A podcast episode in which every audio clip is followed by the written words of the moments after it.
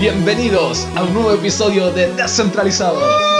Descentraliza. ¿Cómo están, chiquillos? El ringtone que ya más de cuatro personas ¿Cuántas tienen personas lo en tienen? todo el mundo. El, ring- el, ring- el ringtone oficial de la descentralización.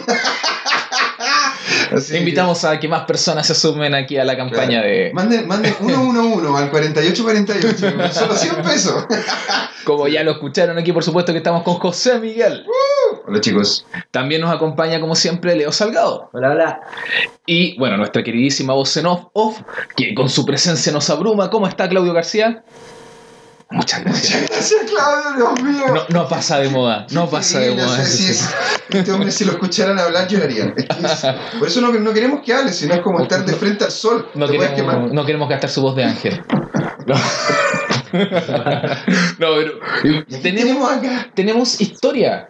Tenemos historia en, en el amplio sentido de la palabra, porque por primera vez en Descentralizados tenemos por segunda vez a un invitado aquí en la casa. Oh, qué Y con, y con Aplauso aristocrático. un aplauso, más que un aplauso aristocrático para el mundo Horta, porque no podíamos dejarlo solo en un programa hablar de regulación, nos extendimos más de media hora en ese Exacto, programa. Exacto. Teníamos que hacer un segundo, así que bienvenido y La muchas gracias por estar con nosotros. Sí. Me decía, oye, el caballero ese tiene una voz, tiene una voz muy, muy especial. Queremos volverlo a escuchar. Aparte también los temas eran muy interesantes. Muchas gracias por invitarme de nuevo.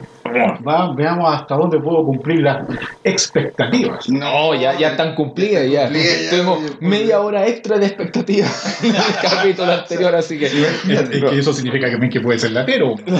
No, para todo lo contrario. Me decía, como dice José Miguel, la gente lo pidió, es un tema que de verdad no se habla mucho. El tema regulatorio, hay muy pocos espacios para conversarlo, para discutirlo, para, para aprender al respecto de, eh, máxima que lo abordamos desde el- la óptica del mundo, no solo de, de Chile, pasamos por algunas, cómo está el tema regulatorio en Estados Unidos más profundamente, eh, eh, pasamos también el sistema en otros países como Canadá, como en- vimos casos africanos en Ghana, vimos Gana. eh, Otros temas que vamos a hacer un pequeño recuento en esta primera eh, parte y después vamos a seguir ya más de lleno en la conversa sobre regulación, lo que nos quedó pendiente del primer programa, pero para la gente que no ha escuchado ese primer programa, primero invitarlos a hacerlo, está en el, el podcast número 16, el capítulo número 16, Regu- La podcast número 16. Redcast, eh, eh, Rectec, eh, capítulo 16, claro. Y eh, bueno, y para los que les da gata o lo van a escuchar después, eh, también recordarles que el mundo es un profesional de extensa trayectoria, más de 30 años de experiencia supervisando entidades financieras. Y bueno, ya no- nos demoramos como 15 minutos el capítulo anterior solamente Sí. en el currículum. Así que ahora Fue, fue innecesario. y hay 15 minutos que voy a. Sí, saltamos a que ahora al- lo último que está, que es en Global Outsourcing, que es eh, su empresa, una empresa la que su empresa la que está trabajando, con sede tanto en Nueva York como en Chile, en la que ejerce el cargo de Managing Director of Risk Management. Y también es fundador de Crypto Chile. Eh, que es eh, la asociación de la que también somos parte aquí como, como persona, como, Eh, eh, somos parte de la familia. Sí, invitación siempre a participar ahí en CryptoChile, CryptoChile.io. Y en Kawin también, que es la que nos da nuestro el espacio físico para hacer No- aquí no- nos ampara. Nos ampara. Kawin.io también. Exacto. Y DCT2.cl. Y ahora sí entramos de lleno. Bueno eso. Regulation. Ah, regulación, regulación, regulación. Regulación, pero es que, es, que, es que el tema tiene mucho, tiene, hay mucho que hablar, o sea, solamente lo que hablábamos la, la- la vez pasada, ¿te acuerdas más o menos de lo que habíamos conversado? No. ha pasado, ha pasado mucho tiempo. Excelente. Ha pasado mucho tiempo. Eh, Sí, sí, me acuerdo. Claro. Tú tienes más la memoria más fresca, José Miguel. Otra vez.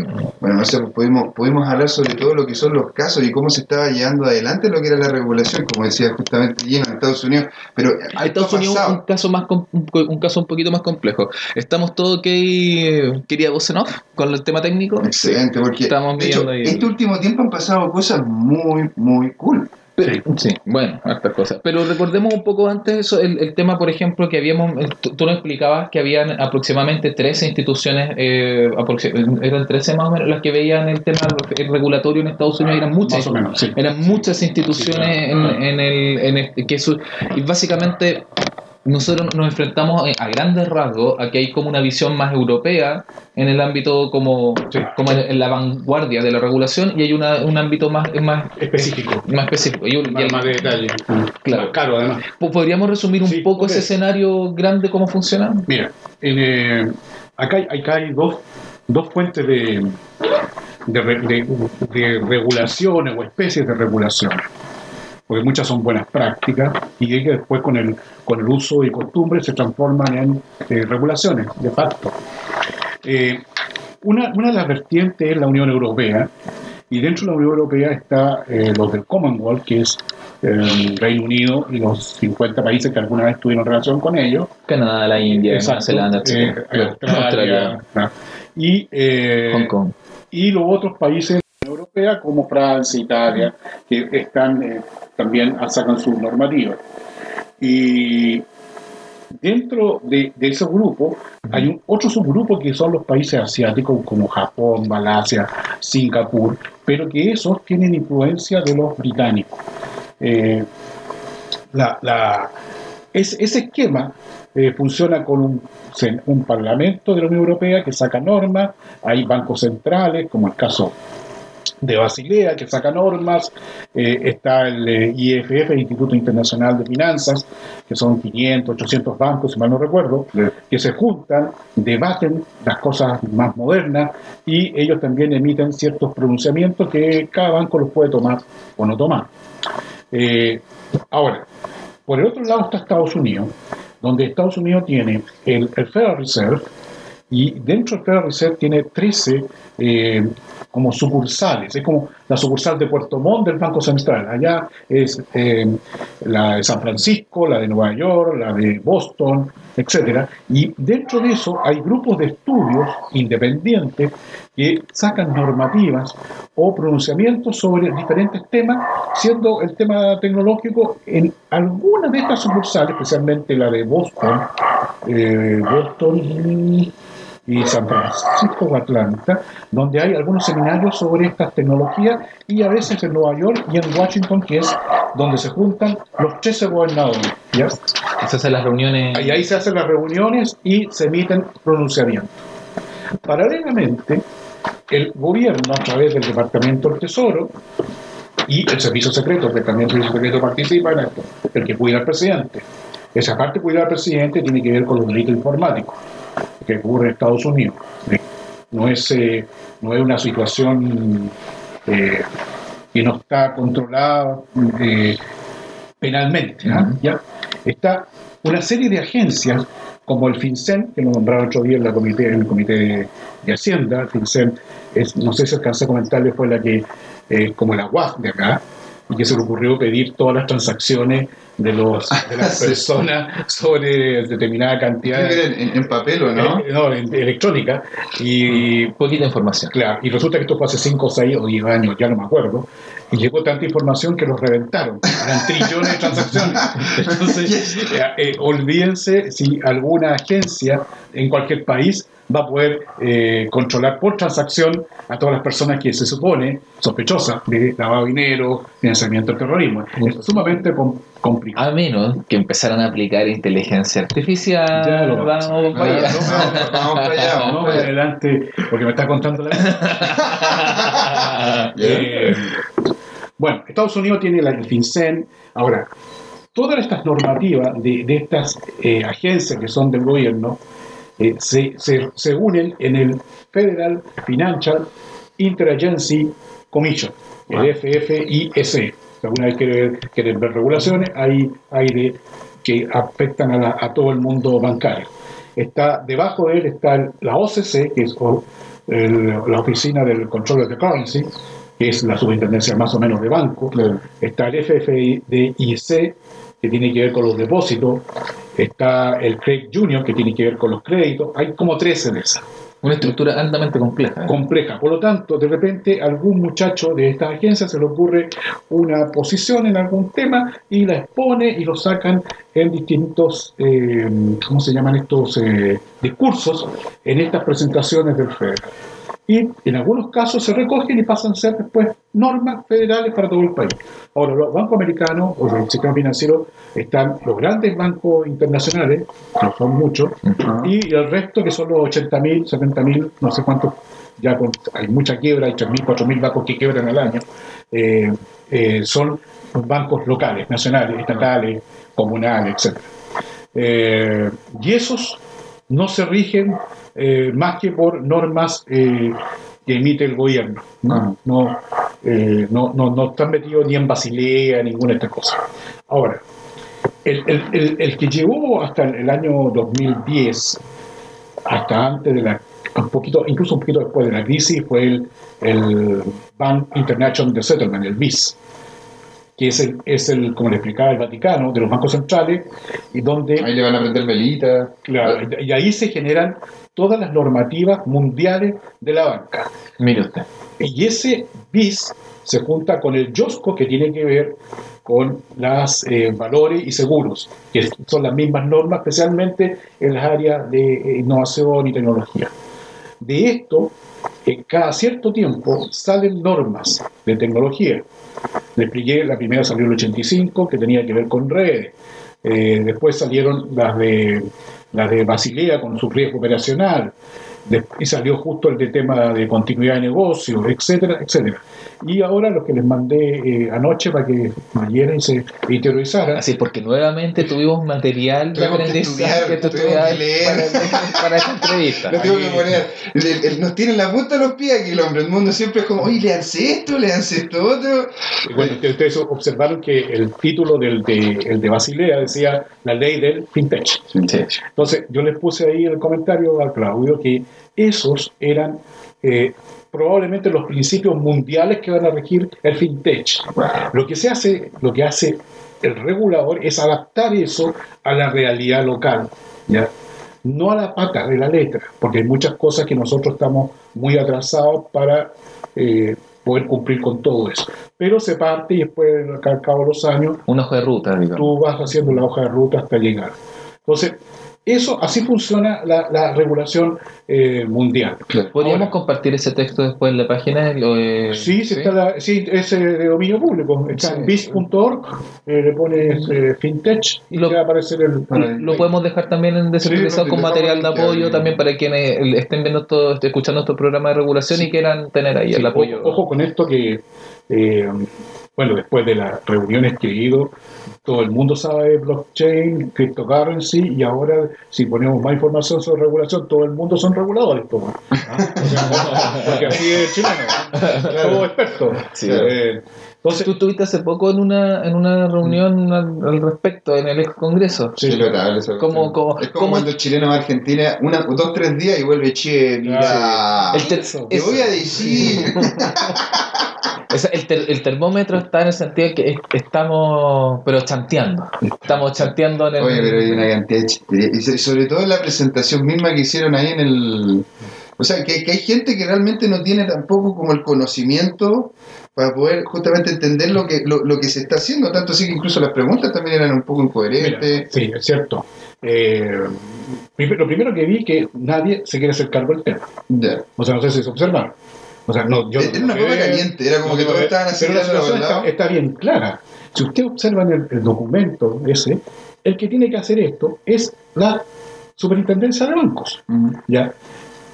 y asociados con el Banco Central. Pero como este es un asunto de innovación tecnológica, el Banco Central no tiene, no está dentro de su de su ámbito meterse, pero sí la superintendencia de bancos porque por tradición ha estado normando este tipo de cosas. Es lo que pasó ¿ya? con Transbank, de hecho, ¿no es cierto? O sea, tiene mucho que ver con las transacciones que ahora tenemos. La BIS fue la que colocó las normativas y las regulaciones. Claro, eso se fue haciendo en el tiempo y, y se llegan a consensos. O sea, comentemos que probablemente la mayoría de las personas que nos están escuchando en este momento saben de qué estamos hablando, pero recordar que, que estamos hablando de la situación regulatoria particular de Chile que tiene que ver con la eh, bueno con lo ocurrido con los con los exchange y cómo, cómo, cómo se está viendo todo el tema de, de- del tráfico de transacción y, y del, del criptoactivo Y, y bueno, y eso también que tiene sus las, co- las consecuencias que ya vimos todo en esta semana, la Mm. actitud de los bancos, la accionar el- eh, Mm. eh, contra esos mismos exchange, quitándole las cuentas, eh, que ha generado mucho conflicto y mucho ruido internacional, porque digamos que esto eh, es, es el único país que lo ha vivido, digamos, Sí, esta situación. eso es por falta de conocimiento. Si usted, regulatorio también. Sí, si usted observa, o sea, si hubiesen estado observando y los que lo vieron, que José Miguel me decía que lo había visto, eh, no, es, no es que el profesor Evia haya hecho una exposición de lo que es blockchain. Mm, Ese es un pelito de la cola. mm. Es todo lo que está alrededor de eso.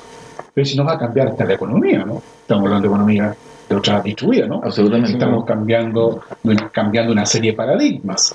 Bueno, entonces, ¿cómo se enfrentan este tipo de situaciones? Eh, uno tiene que cambiar la forma. Primero, ¿qué es regular? Regular es un arte.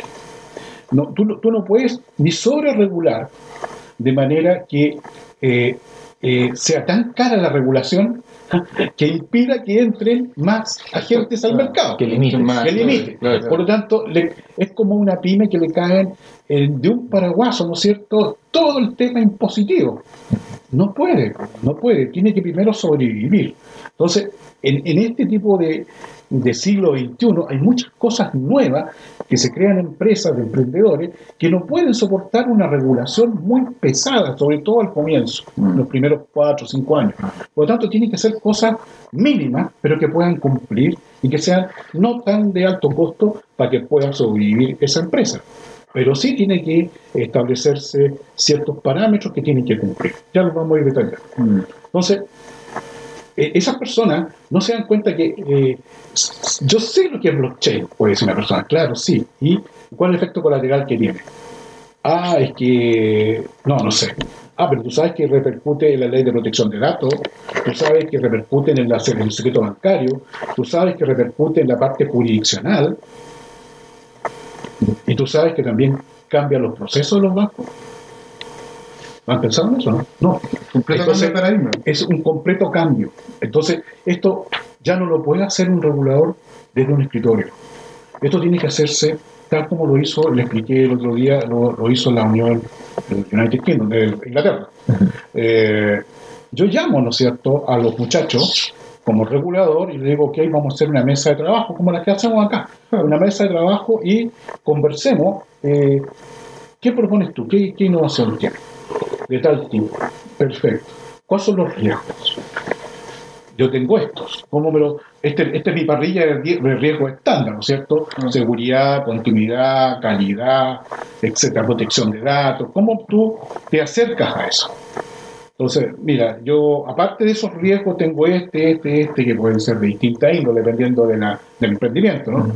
Y eh, generamos una parrilla de situaciones que tienen que ser cumplidas para partir y otras que tienen que ser eh, Progresiva- progresivas en el tiempo, de, de manera que vayan teniendo agua y puedan seguir los muchachos trabajando y desarrollando su, su proyecto. Esa idea, claro, la comentaba el capítulo pasado y, y la, la- lo hemos conversado eh, eh, con otras personas y ahí el tema, por ejemplo, sería cómo, cómo podría calzar en el marco jurídico chileno, que es eh, mucho, eh, es muy distinto que el, que el del, del United Kingdom.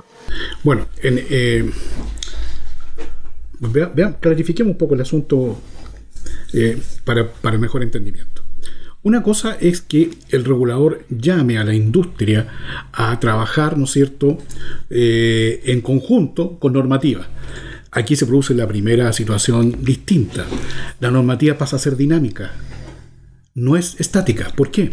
Porque el regulador tiene obligación o se va a dar la obligación que cada uno, dos o tres años llame de nuevo a las empresas, vuelvan a presentarse todos los proyectos de innovación, vuelvan a presentarse los que ya se crearon, se re- revisen los riesgos, se saquen riesgos o se coloquen riesgos. Por lo tanto, la normativa que sale al final de esas conversaciones va a ser la que se va a usar en los próximos dos, tres o cuatro años.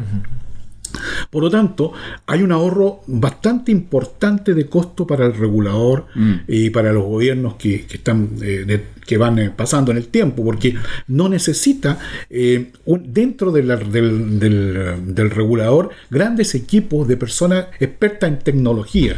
sino que más bien expertas en riesgo, en riesgo tecnológico. Ahora, el, el- el chip de esas personas tiene que cambiar profundamente, no pueden seguir haciendo lo mismo que están haciendo ahora.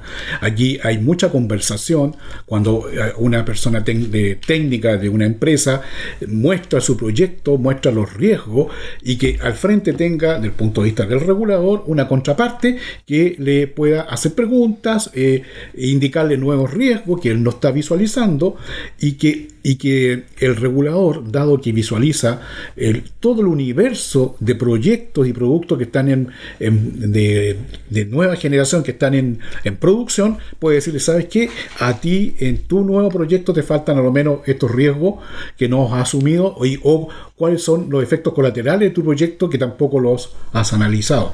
Por lo tanto, el, el regulador tiene el- la posibilidad de conocer el, todo el eh, espectro de situaciones que van a estar en producción.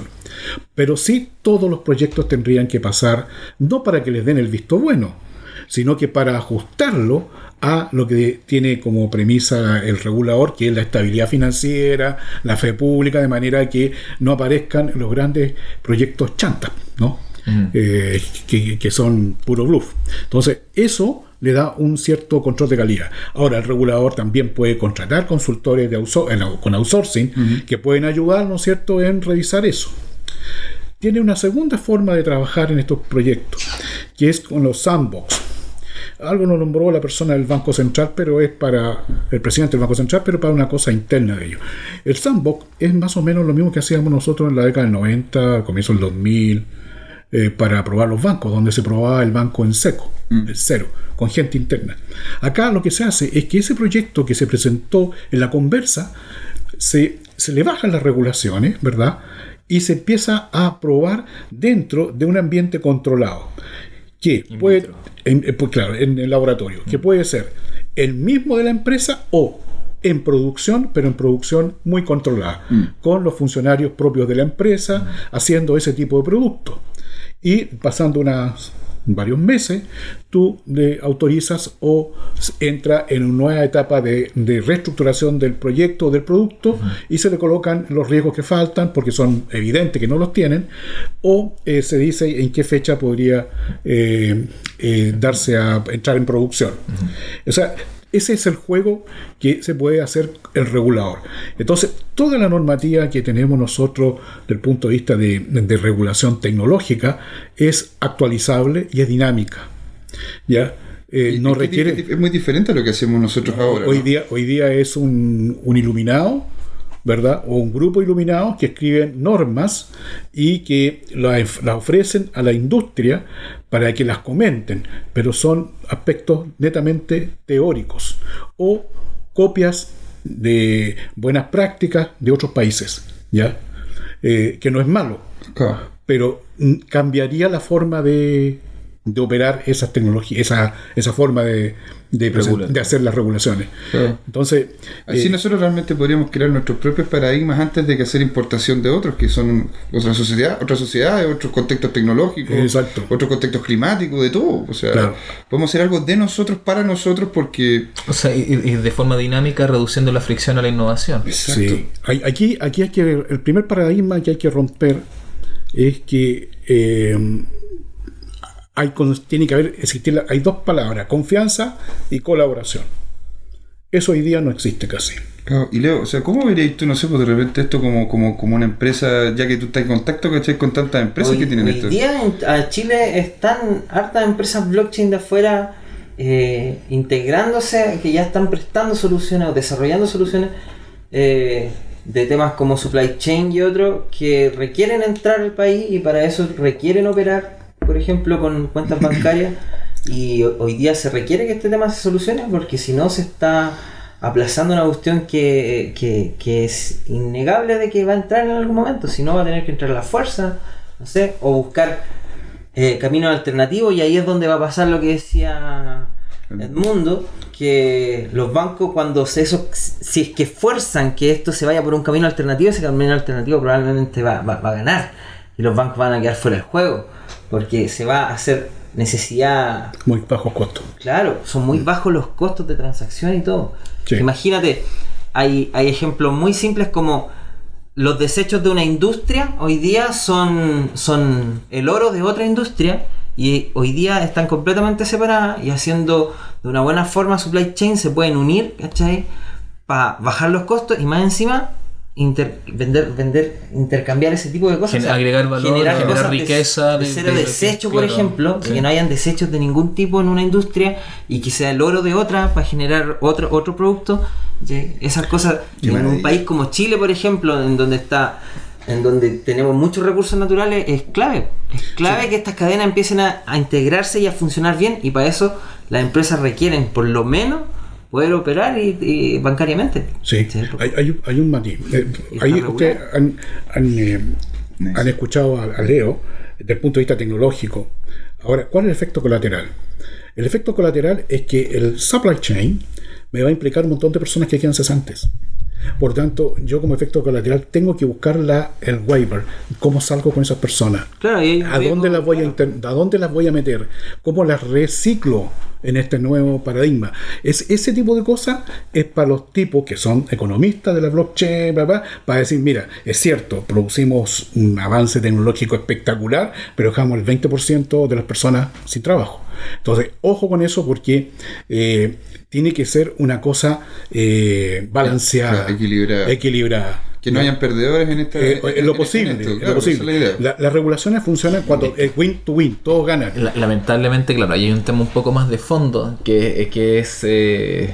Y, y siempre lo, lo planteo, cuando uno ve esto como estas maravillas tecnológicas de hoy en día y la- las ve con un poco como la, la- con los ojos de Asimov, por ejemplo, no sé, o la, una visión más. Uno dice, tenemos las herramientas para actualmente para generar una sociedad completamente distinta, un nivel de relación organizacional completamente distinto, en el cual justamente la tecnología o las mejoras tecnológicas no nos generaran el miedo de quedar cesantes, sino que nos generaran la, la alegría de decir, oye, hay menos carga para el ser humano, Eh, vamos a tener más, tiempo para nosotros, más tiempo de ocio, o sea, esa, De hecho, esa- ¿sabes que esa pregunta ha salido muchas veces en las conversaciones? Sí, oye, bueno, pero esta cuestión, cuando estás explicando, no sé si te ha pasado, Leo, o a, a todo el mundo, es como, tú dirás el tema, y claro, tú estás full emocionado porque la cosa va a funcionar, lo encontráis súper choro, los cambios que se vienen. Yo tengo amigos que trabajan en banca, y me quedan mirando y me dicen, pero esto significa que me quedo sin pega, weón. Entonces... Chuta, mira, la verdad es que, es que es que en realidad esto es así, es como es como empezar a llorar porque ya llegó el refrigerador, eh, el refrigerador como se llama gas y ya la venta de hielo no es tal como era antes, porque antes se utilizaban unos bloques gigantes de hielo que se Sí, colocaban en, la- claro. en la- en- en el refrigerador, entonces las industrias van avanzando y es posible que hayan algunos casos en los cuales se pierdan cierto ámbito laboral, pero también a su vez se generan otros donde se requiere también un valor agregado, son mejor pagados, o sea, es, es- es así también como se ha movido el ámbito industrial de, de sacar a la gente del, del, de, de la mm, de, cómo se llama el trabajo básico de la granja y justamente entregarles un trabajo un poco más tecnificado en lo que son ciudades.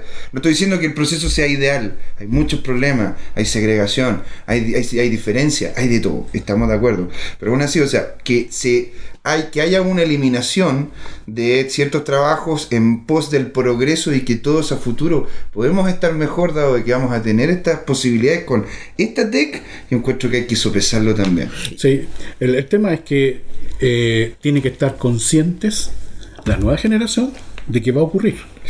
¿Ya? Y, el y- cambio no para. Y el, claro, el cambio no para, pero ¿y qué va a ocurrir? Por lo tanto, tú vas a sentir que parientes tuyos, vecinos, amigos, están fuera, como decía tu amigo bancario, producto de esto. Sin embargo, hay que tener presente que las empresas que permanecen hoy día eh, tienen que enseñarle a sus colaboradores que si entra en un proceso de innovación tecnológica, hay que ponerse a crear otro tipo de actividades dentro de su empresa, de manera de trasladar lo que él hacía a otro tipo de actividades que antes no se hacían. Reinventarse, que le dice. Reinventarse, colocar más controles, sacar controles, mejorar un proyecto, un, pro- un proceso que no va a ir en la innovación tecnológica, etcétera, etcétera. Eso es una, una, una decisión que tiene que tomar la empresa que va a entrar en estos procesos tecnológicos.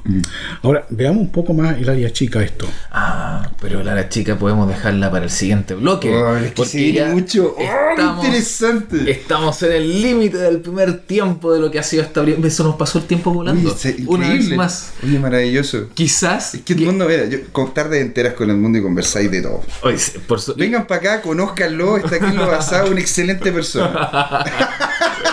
Está en un altar. Una cara con Por, mira, por supuesto, se ha invitado siempre aquí la, gente interesada en el blockchain a aprender más a los, eh, todos los viernes en Kawin, en Ruka Kawin, ahí bu- busquen en la, la info. Todos los viernes hacen nuestro asado, busquen la info en kawin.io y nosotros los dejamos por un ratito, nomás un momentito, cortito, chiquito, pequeñito, pero ya volvemos con más descentralizados aquí en breve, su podcast favorito. Yeah.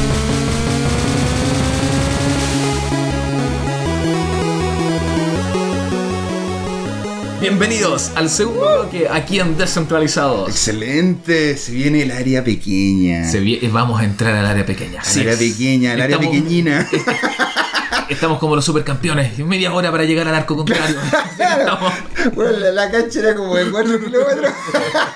y cuando llegaba se le iba. Sí.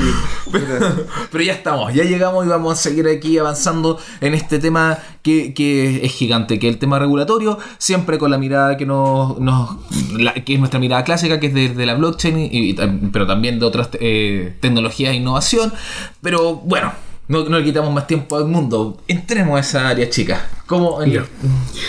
¿Cómo Eh, mira, el, eh, veamos, veamos un par de cositas aparte de la confianza de la industria con, el- con los reguladores, con las autoridades que rigen estos temas. Eh, hay otro tipo de palabras que hay que usar, que es la confianza digital. La confianza digital significa que el producto, con estas nuevas tecnologías que se va a hacer, es de buena calidad. ¿Ya? Que no, no que le falte un botón a la camisa, ni dos botones, ni que los tomates estén de los 10 que del kilo hay 8, sino que sea un producto de buena calidad. Buena calidad significa que cumple con estándares internacionales eh, en lo que compete a la, a la, a la aplicación eh, respecto a la seguridad. ¿ya? Eh, hoy en día la seguridad realmente está sobrepasada y yo como empresa pequeña voy a poner lo más que pueda, ¿no es cierto?, como seguridad, pero eso no me va a, mm, Proteger de todo. a proteger de los nuevos ataques que me pueden secuestrar mi servidor, como lo han hecho acá en Chile ya, y encima usármelo para minar a otras personas eh, Sí. dinero. Entonces, ya eh, la cosa desde el punto de vista de seguridad ha pasado ciertos límites. Tenemos no- normas eh, locales de defensa de política de seguridad, salió una de defensa de la seguridad del Ministerio de Defensa y hay normas de ciberseguridad en algunas organizaciones que son agencias del gobierno que emiten estas normas. Que de paso mencionar que siguen siendo bastante deficientes, incluso comparadas con el escenario latinoamericano. O sea, cuando uno ve, por ejemplo, las oficinas en Brasil dedicadas a estos temas, eh, son el- el- estamos realmente muy atrás todavía en lo que es inversión en tema de, de ciberseguridad y ciberdefensa. Sí, es, es posible, es posible. No, nosotros no, no somos tan atacados como ellos, por lo tanto... No, somos menos relevantes me- quizás, pero... Sí, pero si lo quieren poner el ojo, nos destruyen el país. Es fácil. Yo trabajé en empresas donde en base de datos habían listados de password eh, y datos de Mastercard almacenados en texto plano. Sí, Te claro. estoy hablando de ahora. Ahora, ahora, right now todavía lo tienen.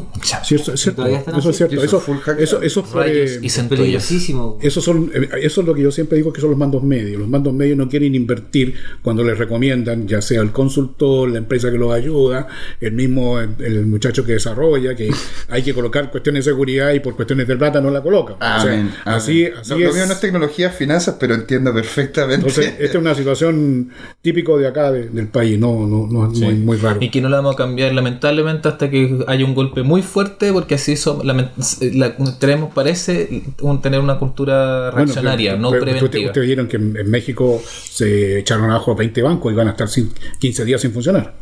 No tenía idea. no sabía. Oh, Eso, ¿Cuándo eso- fue eso? eso es otro podcast de dos horas.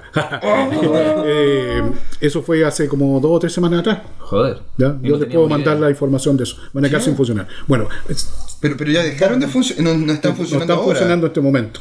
Eh, y eso que tiene una, y aprobaron el 9 de marzo la ley FinTech en México. y dijeron que la ley FinTech de México era, era mucho mejor que la de Europa. Y eso lo dijo un argentino. Entonces, yo, yo realmente no, no sé. Bueno, pero esos son chismes. Eh, vamos al tema. Entonces, confianza digital. eh, acer- acercarse a los principios de buenas prácticas, seguridad, continuidad. Eh, las empresas tecnológicas nuevas con estas tecnologías tienen que entender que si se comprometen a tener en un contrato en 24 horas la compra y venta de moneda, ¿no es cierto? O a estar produciendo información para el Know Your Customer, tiene que funcionar las 24 horas.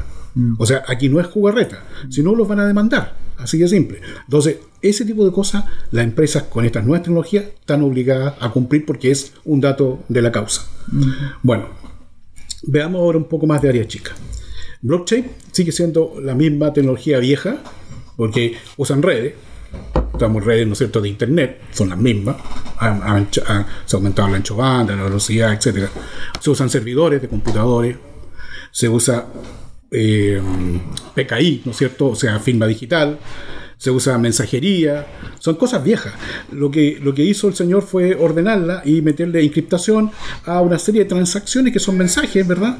Y esas eh, se, se trasladaron de un lugar a otro y que se- en un momento se llamó cryptocurrency, que era para resolver un problema de pagos que El había. se- señor Satoshi, no el, señor, Satoshi. no el otro.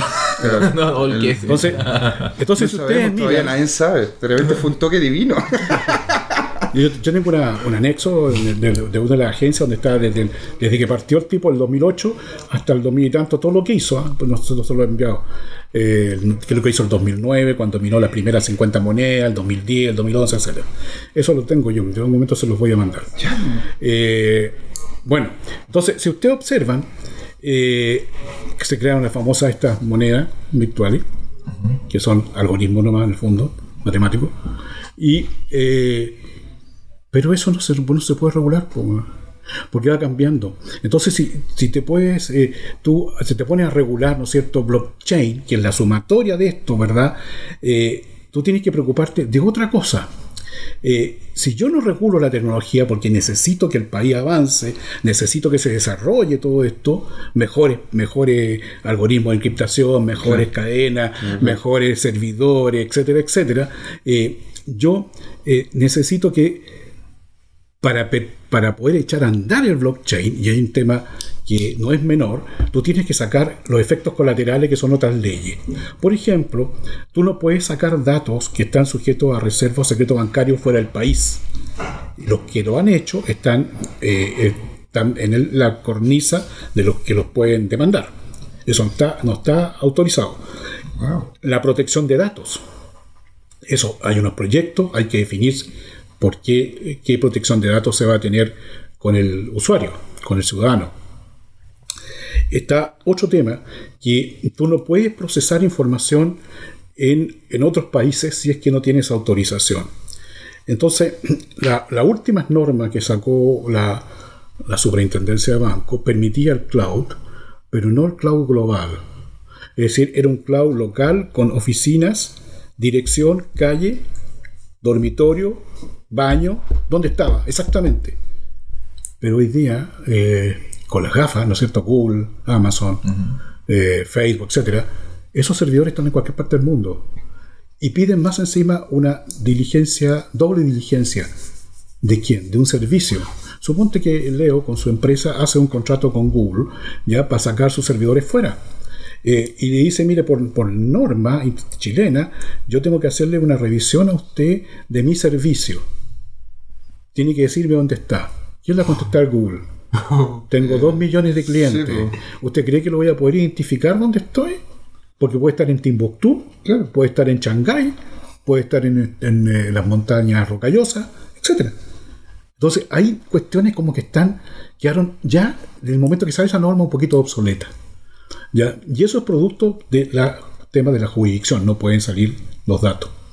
Eh, entonces, ¿qué es lo que hay que hacer para que blockchain se expanda? Porque la gracia es que, y ustedes que son tecnológicos, eh, es que la transacción se perfeccione en miles de servidores y se dé el visto bueno y se agregue, ¿no es cierto? Según lo que entiendo yo. Eh, si esos servidores no están fuera del país, dentro del país son muy pocos los servidores que están haciendo el minado. No hay mucho, porque es caro, no es barato. para que la gente entienda que no es una cosa eh, que, que yo lo puedo tener en, en, en 15 minutos, en 20 minutos, me dan un servidor y, y empiezo a participar en el tema. No es, no es así. Claro. Entonces, eso es bastante caro. Es una inversión. Es una inversión. Importante. Claro. Entonces, si yo no puedo sacar servidores que funcionen fuera del país para bajar los costos y una mayor eficiencia, y de hecho me permite eliminarme el tema de la continuidad del negocio porque nunca se ha caído la internet. Porque hay millones de servidores que están funcionando. Por lo tanto, si yo tengo blockchain, nunca se me va a caer mi, mi producto, porque yo estoy metido en alguno de esos servidores. Por lo tanto, esa buena práctica de continuidad del negocio queda como eh, eh, superada por, por la forma y el diseño de este de esta nueva eh, tecnología, ¿verdad?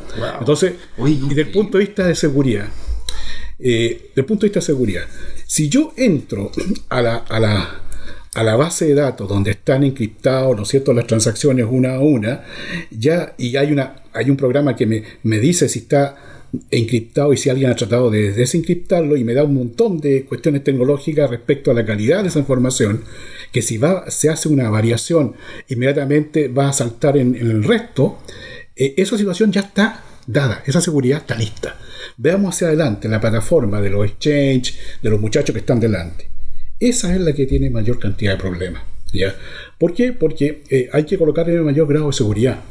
¿ya? Y, y esa situación eh, es la que los hackers usan. Mm. Eh, ahí, ahí entran. No. Ahora, delante de eso están las APIs. Está la plataforma y delante de eso están las APIs. Las APIs son programas que hace Leo, por ejemplo, de, de una wallet. ¿ya? Eso también en Europa se normó. Se normó desde el punto de vista que eso es lo que se prueba en el sandbox. Eso, no la plataforma, sino que se prueba La el- wallet. la wallet, el, el API, ¿no es cierto? Porque pueden haber API para procesos dentro del- de la misma institución, ¿verdad? Para una supply chain, yo tengo API que me permiten, ¿no es cierto?, usarla dentro del mismo, de la misma empresa para mejorar lo que se estaba haciendo. Ajá. Porque hay API para todo. Hay a lo menos 5 o 6, si tú hubiese, tenido el, el paper acá, hay 5 o 6 áreas grandes de, de, de donde hay APIs. Bueno, eso se normó en el, en, en el PSD2, que es la directiva de la Unión Europea de Sistemas de Pago, y las APIs están normadas. Entonces, de ahí hay que hacer las adaptaciones a la realidad local. Por lo tanto, del usuario, que si tú le das al usuario, si usa smartphone, PIN, firma digital y más encima tiene reconocimiento facial, tiene tres elementos de seguridad que hoy día estamos funcionando solamente con dos. ¿Ya? Por eso se supone que las APIs son para smartphone o para PC, pero PC ahora ya tienen cámara, por lo tanto también te podrían identificar. Por lo tanto, el ciudadano, del punto de vista tecnológico, está más seguro. Más seguro. ¿Dónde, dónde está eh, todavía el punto débil? Es en lo, la tecnología que se usa para tomar la información que ingresa el cliente a la, a la plataforma, eh, de manera que la empresa que tome eso pueda eh, darle la seguridad que requiere. ¿Se fijan? Entonces, usuario, mejor seguridad, API normada, plataformas, ahí hay que meter más seguridad, y hacia adentro, olvídate, porque eso es prácticamente imposible de, de producir problemas porque inmediatamente se van a saber. Entonces, ¿qué vas a regular tú? Un, un poco me recuerda a lo que conversaron ustedes con Hackmetrics, ¿no? Hackmetrics se llamaban en, en el- los chicos de en el Blockchain Summit Latam, Mm. que, que mencionaban un poco cuando vean el tema de la seguridad que son como, como los puentes, lo- los que, que la tecnología de, fo- de fondo es infranqueable. Sí, o sea, Que- el, el phishing, el phishing, el- es el problema, es como El el, ba- phishing. es como el banco, ¿cachai? O sea, el banco llega y te llega una, una página web que es exactamente igual que la del banco, pero te está pidiendo una clave, te está pidiendo Sí. toda la información. Claro, los problemas el están problema en- es la capa 8. Exacto, en Claro, la capa la- 8. la capa 8, si tú usas esto, tiene smartphone, o sea, tiene reconocimiento facial. Por lo tanto, el tipo que te hace la página no lo va a poder hacer si tiene smartphone. Porque el reconocimiento facial no va a cuadrar. ¿Te das cuenta? Porque él no tiene justamente el reconocimiento facial integrado como la empresa que realmente te- va a pedir la información. Ahora, efectos colaterales. Yo empiezo a juntarme base de datos con eh, rostro. Identificación. Es que eh, eso también, ¿Cómo se porque, a porque en en ¿y qué pasa con la huella Es- digital? Porque imagínate, a, a mí también me llama la atención de que ahora tú vas a cualquier lado y todo es con la huella digital. Es que va- Tú- volvemos. tú pagáis- No está normado eso. eh, no ¿y- hay, ¿Y no qué pasa con la hay información de eso? O sea, y, y el celular, imagínate los iPhone ahora tú podés llegar Y a- me- al- La propiedad de los datos. De la ISAPRE, la ISAPRE. ISAPRE, sí, pues, ISAPRE, sí. tú colocas la cuestión para, Entonces- para el pago. Te- se dan cuenta que las tecnologías, si bien es cierto, eh, te mejoran un porcentaje enorme, ¿no es cierto?, el proceso, eh, hay situaciones en las cuales se pueden escapar de control. Díganme hoy día, eh, ¿quién eh, no, no- no sabe que hay venta de este tipo de cosas? Siempre aparece información, de base de de información de datos, base de datos. Ustedes llegan por internet, ¿no? Claro. Entonces, si ustedes ya observan, el punto álgido es fundamentalmente el ingreso de la transacción hacia eh, la plataforma, ¿no es cierto?, hacia, el- hacia los sistemas que están detrás. Entonces, ahora, ¿es necesario normar eso? ¿Alguna vez algún, hay algún ente regulador que haya normado cómo tienen que ser las redes? Eso lo hace la sub- superintendencia de, la- la- comunicaciones. de comunicaciones, ¿no es cierto? Dice algunas, pero son condiciones de tipo técnica, no son regulaciones. ¿Te fijas? Eh, ¿Alguien ha normado la forma en que está construido blockchain? ¿No? Entonces, esa es una situación eh, que no, sea, que no, se requiere. ¿no? no la, se- la FCC quería hacer una, nor- una normativa, pero era más normativa ligada a lo que era la utilización de la moneda, lo que era. Pero, pero y de hecho se, se tiró para atrás, pues ya no va. El mismo Senado, el mismo Senado tiró para atrás, no solamente lo que, lo que querían hacer los cambios con lo que son las criptomonedas, sino también con los cambios que querían hacer con la neutralidad de la red.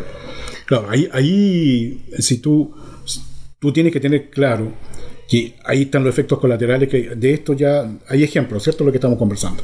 Ahora, veamos el tema de las criptomonedas. Las criptomonedas se inician con un mensaje, ¿no es cierto? Leo, yo, yo no he operado con este tema, así que no tengo mucha información.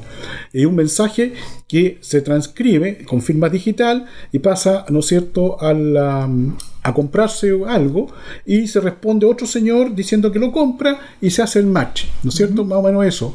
Pero esa es tecnología antigua, que está.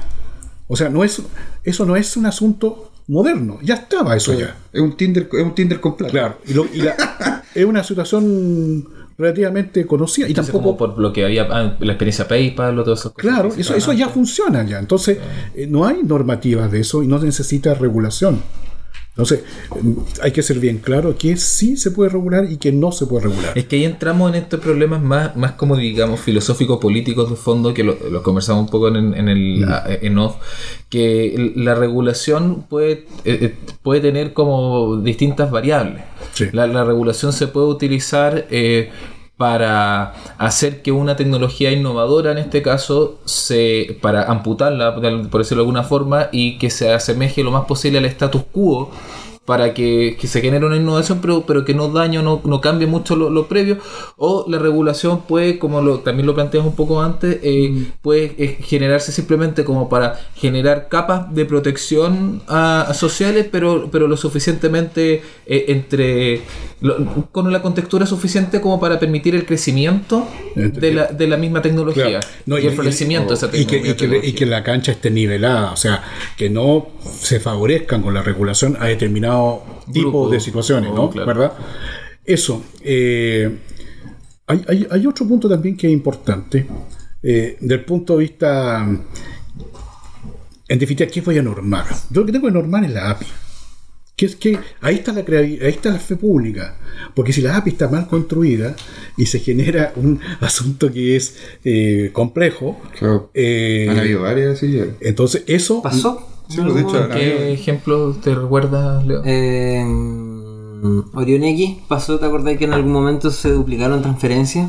Y de hecho yo tuve el problema. Pasó también que en algunos momentos eh, tú hacías retiro y no se generaban y quedaban ahí.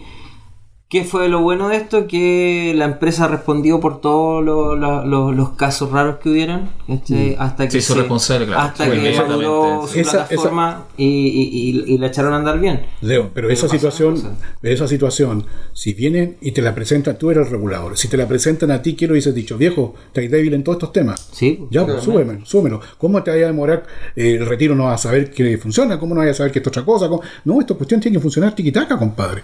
¿Te fijas? Esa situación conversación es la mesa de diálogo cuando se presentan los proyectos. En el, está en el esquema De- orgánico que estaba mencionando. antes. Exactamente. Y, y volvemos al punto, un poco lo que, lo que- con lo que hemos cerrado el, el primer bloque. De hecho, pro- ¿Cómo- proba- cómo podríamos- probablemente, sorry que te interrumpa, pero probablemente si hubiera habido una mesa de diálogo entre los exchange y todos estos actores, eh, Nada, esto hubiese pasado. eso no hubiera pasado, porque hubieran habido otros exchange que llevan más tiempo y le hubieran dado las recomendaciones quizás de seguridad que, o las consideraciones que quizás ellos ya tuvieron hace dos años atrás. La obligación del regulador es entregarte la- cuáles son la- las mínimas condiciones que se requieren para que salga un proyecto de esa naturaleza. Claro, Es que entonces, y que son estándares internacionales.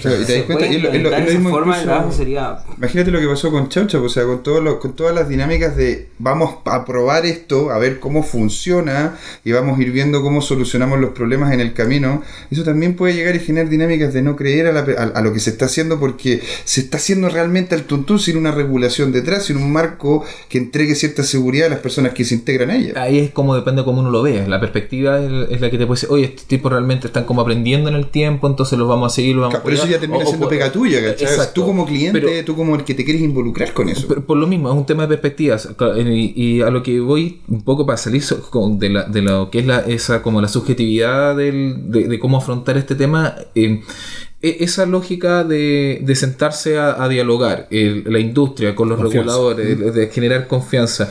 Cómo hoy en día, pa- pensando que existieran las, di- las disposiciones políticas para hacerlo, que, que ese es otro tema, porque hay cu- hay, culturas ancestrales de gente que no se va a sentar a conversar con estos niñitos nuevos en su mente. o sea, pero ya, suponiendo que eso, lo que saltamos todo ese problema cultural y, se- y los reguladores y la, y la industria se, eh, logran coordinar estos, estos grupos de conversación y para, para ver eh, eh, cómo abordar el tema regulatorio. ¿Cómo eso hoy en día puede cantar en eh, legislativamente en, en, eh, en cómo, cómo puede hacerse concreto Eh, cómo, qué, qué clase de, de, mm, No, reglamento no. reglamentos Sí, que eh, normas, normas de la- del super, por ejemplo, de banco, de la super de valores. eh, eso eso O sea, no requieren leyes. no ten- ya no hay no, no, leyes, no. Y No, porque, y por ejemplo, eh, disculpa, si tú, si tú eh, fintech, que son tecnología asociada a la parte financiera, Ajá. no requieren una ley.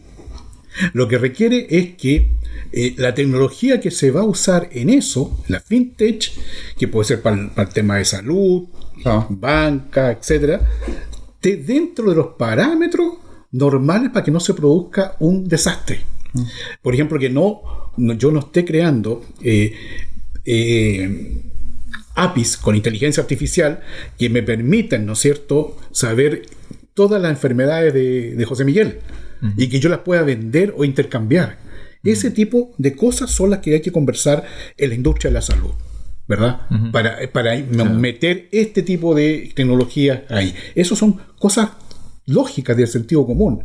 Lo mismo pasa con la minería, con otras, con otras industrias. Entonces, eh, ahora, ¿por qué hablamos tanto de la parte financiera? Porque generalmente es la que más invierte en esto, es la que va más avanzada, por lo tanto, es la que es como vasos comunicantes. Cualquier cosa que tome como industria, se lo digo porque como me, me- me tocó montar riesgo operacional y la, y las prácticas de seguridad, continuidad, era, son como vasos comunicantes. Yo hacía clases en el posgrado de la Chile y iban 30, 40 empresas y, y los muchachos decían, pero yo tengo un- una empresa, un molino. Ya, pero mira desde el punto de vista de riesgo operacional. Eh, errores, fallas de personas, sistemas, procesos. ¿Dónde estás tú? En tu molino, en tal parte. ¿Qué buena práctica necesitas? ¿De seguridad, de continuidad? Continuidad, porque tengo que entregar. Perfecto. Seguridad, a lo mejor tal cosa, tal otra. Entonces, eso es lo que tiene que entender cada empresa. ¿Ya? Ahora, eso independiente de la tecnología. si llegó blockchain, ah, con blockchain hay cosas que ya están dadas y superadas, como el caso de la continuidad, por ejemplo. Mm. ¿Ya? Ahora, ojo también que eh, uno trata el- el- cuando desarrolla este tipo de temática y que todos eh, participen en forma homogénea, que no hayan eh, mayores importancias de una u otra. Pero eso es muy difícil y sobre todo en una realidad como la Espera, chilena. o sea, ¿no? espera, espera, por lo siguiente.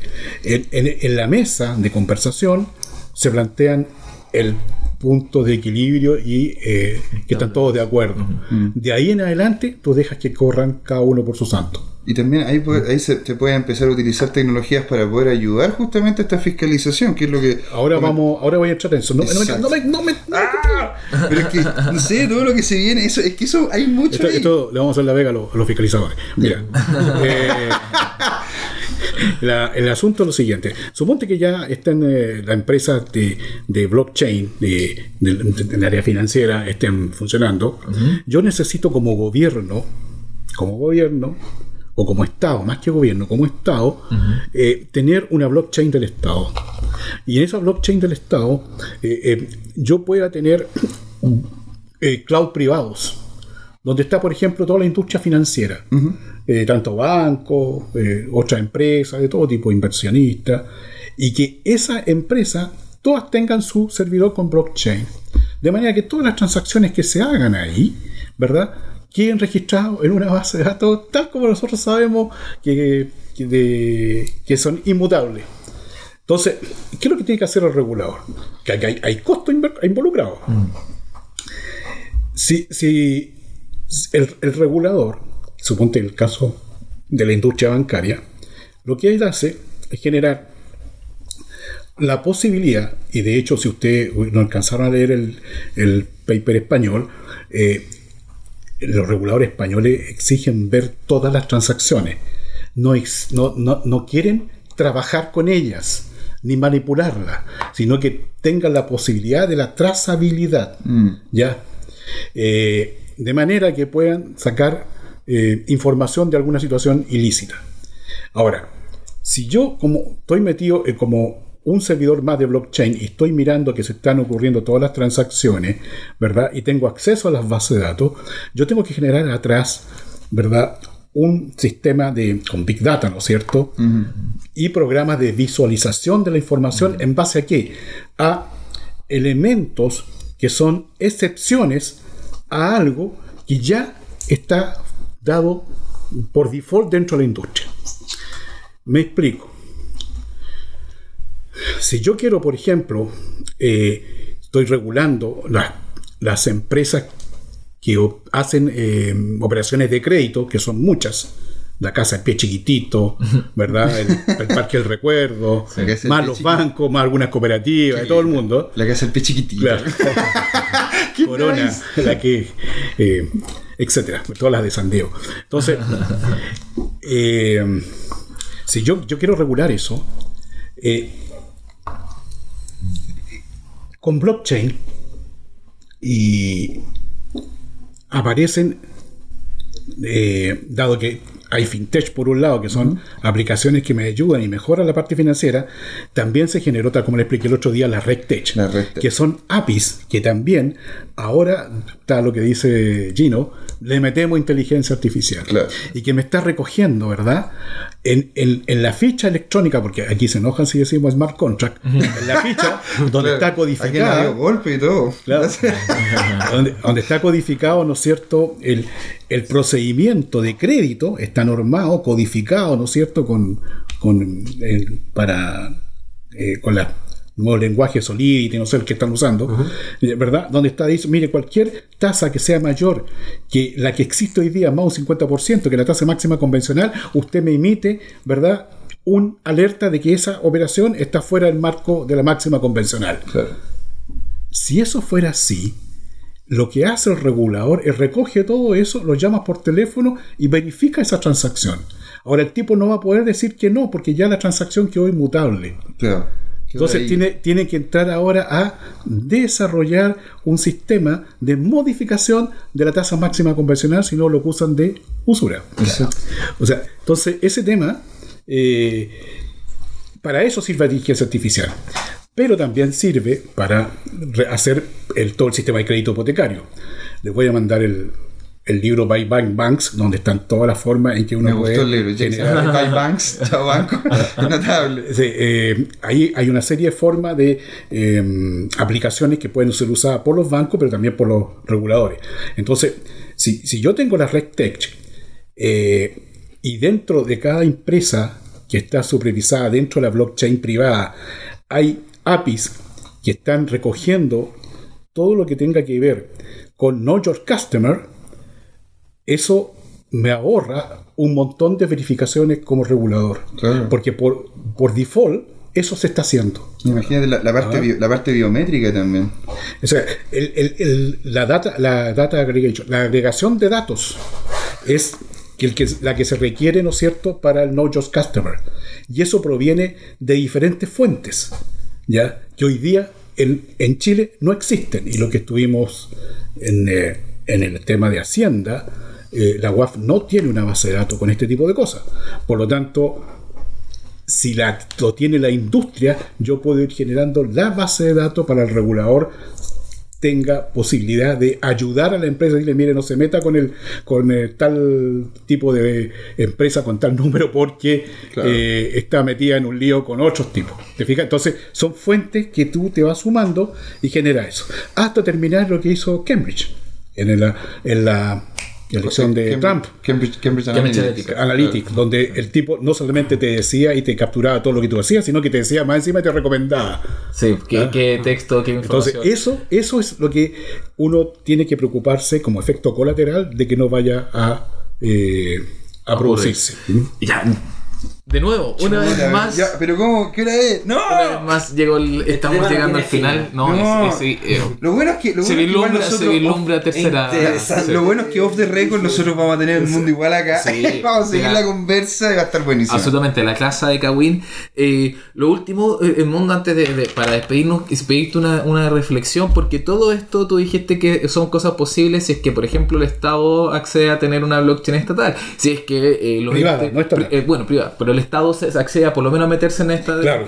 Eh, y, y también, bueno, eso se junta con el que, eh, por ejemplo, también se podría mejorar todo si es que los reguladores se sentaran con, eh, con los- eh, la gente de la tecnología. Todo esto involucra, lo, lo mencionaba antes, cambios culturales. Sí. Cambios culturales que no está, existen en este momento. Entonces, para despedirnos, una reflexión sobre qué cosas podemos hacer un poco para empujar esos cambios culturales, para que se empiecen a dar estas situaciones de que empiecen a tomar más en serio la tecnología blockchain, de que se den conversaciones, de que se empiece a fomentar una visión más dinámica y, y un estado más moderno. Sí, es lo que está haciendo Cowin, evangelizar.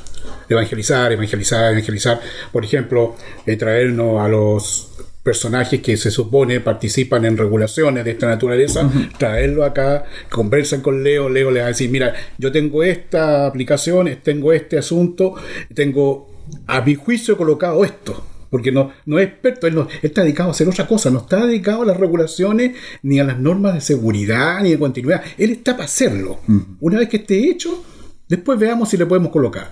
Pero si yo de antemano sé que tengo una, una pauta, guía, ya voy involucrando en la generación de la idea de él, voy generando el tema de seguridad, o de continuidad, o de calidad. ¿Te fijas? O sea, no tengo que rehacer porque es más caro una cosa que está hecha volver a hacerla. Reinventar la rueda. Entonces, No. si yo traigo a, las- a los- a mu- a los muchachos, de hecho, ya conversé con una de ellas, de las personas, de la de banco, le dije que estaba cordialmente invitada a que viniera a conocer a los muchachos acá. Genial. Porque este, este es un punto, uno, hay más, más puntos, ¿no? Donde se están haciendo innovaciones y que ellos puedan venir a conversar con las personas y que se den cuenta que no son extraterrestres, sino que están eh, personas que también están haciendo una labor con una ligera diferencia, que la tecnología que están usando ahora es distinta a la que había antes, que tiene sus pros y tiene sus contras, más pro que contra para el regulador. Para el regulador, eh, yo pongo las manos al fuego de que es mejor si yo tengo un blockchain donde puedo transmitir los 200 archivos de información que le exigen a cada empresa por una blockchain segura, privada, y no tenga que estarme llegando 200 archivos al mes vía, vía claro. VPN. Entonces, y más encima, si, si, si a esa organización les dais financiamiento, pueden tener su big data, pueden hacer mejores correlaciones, eh, eh, dar aporte a lo- al, al- al mercado, ¿no es cierto?, con buenos, buena estadística, etcétera, etcétera, etcétera.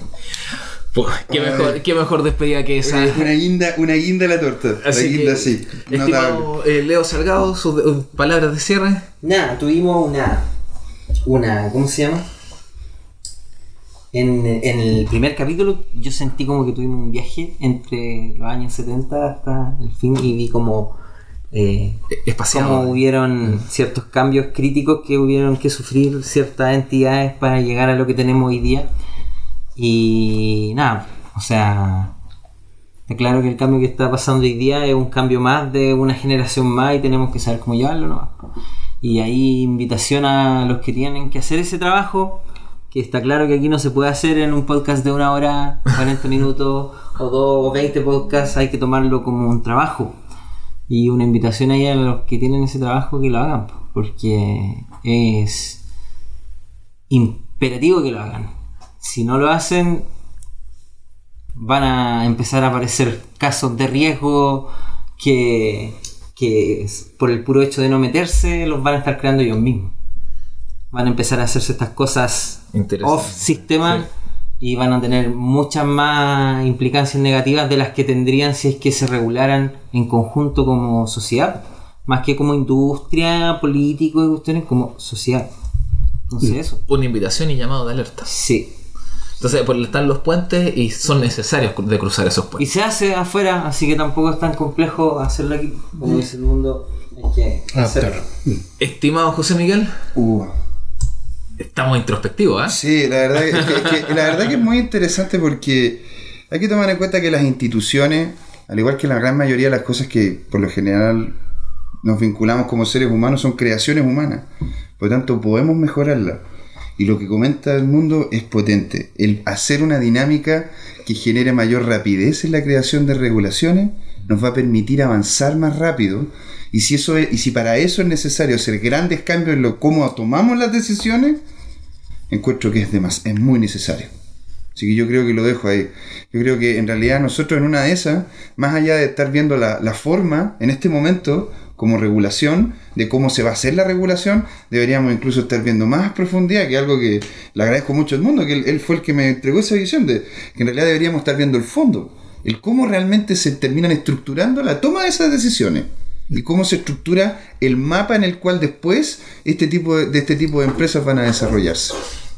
Así que yo encuentro que eso es importantísimo. Un, un- muy corto, siguiendo lo que dice Leo. Ustedes hicieron una hackathon hace poco.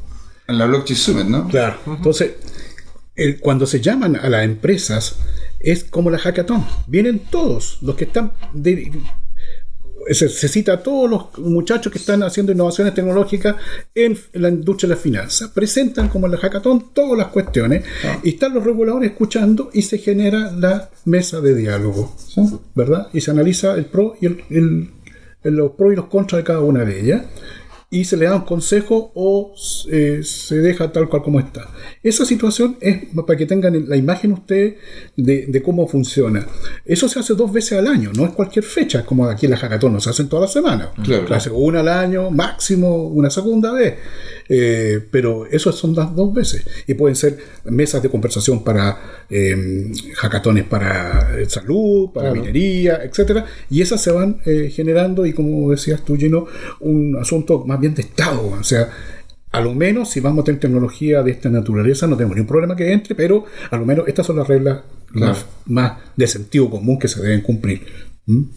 Exacto, el equilibrio, ahí buscar el equilibrio entre entregar todas las posibilidades para el desarrollo de esta innovación tecnológica, que a su vez nos entrega posibilidades para transformarnos como sociedad y, y poder permitirnos vivir esas transformaciones y, y sacarle el máximo provecho, a- a- al mismo tiempo también que lo hacemos con sentido y lo hacemos con conversación y lo hacemos con diálogo, que, que esa es la gracia, que podamos ocuparnos, encontrarnos todo en eso, en, eh, encontrarnos en, en pensar las mejores posibilidades de lo que tenemos.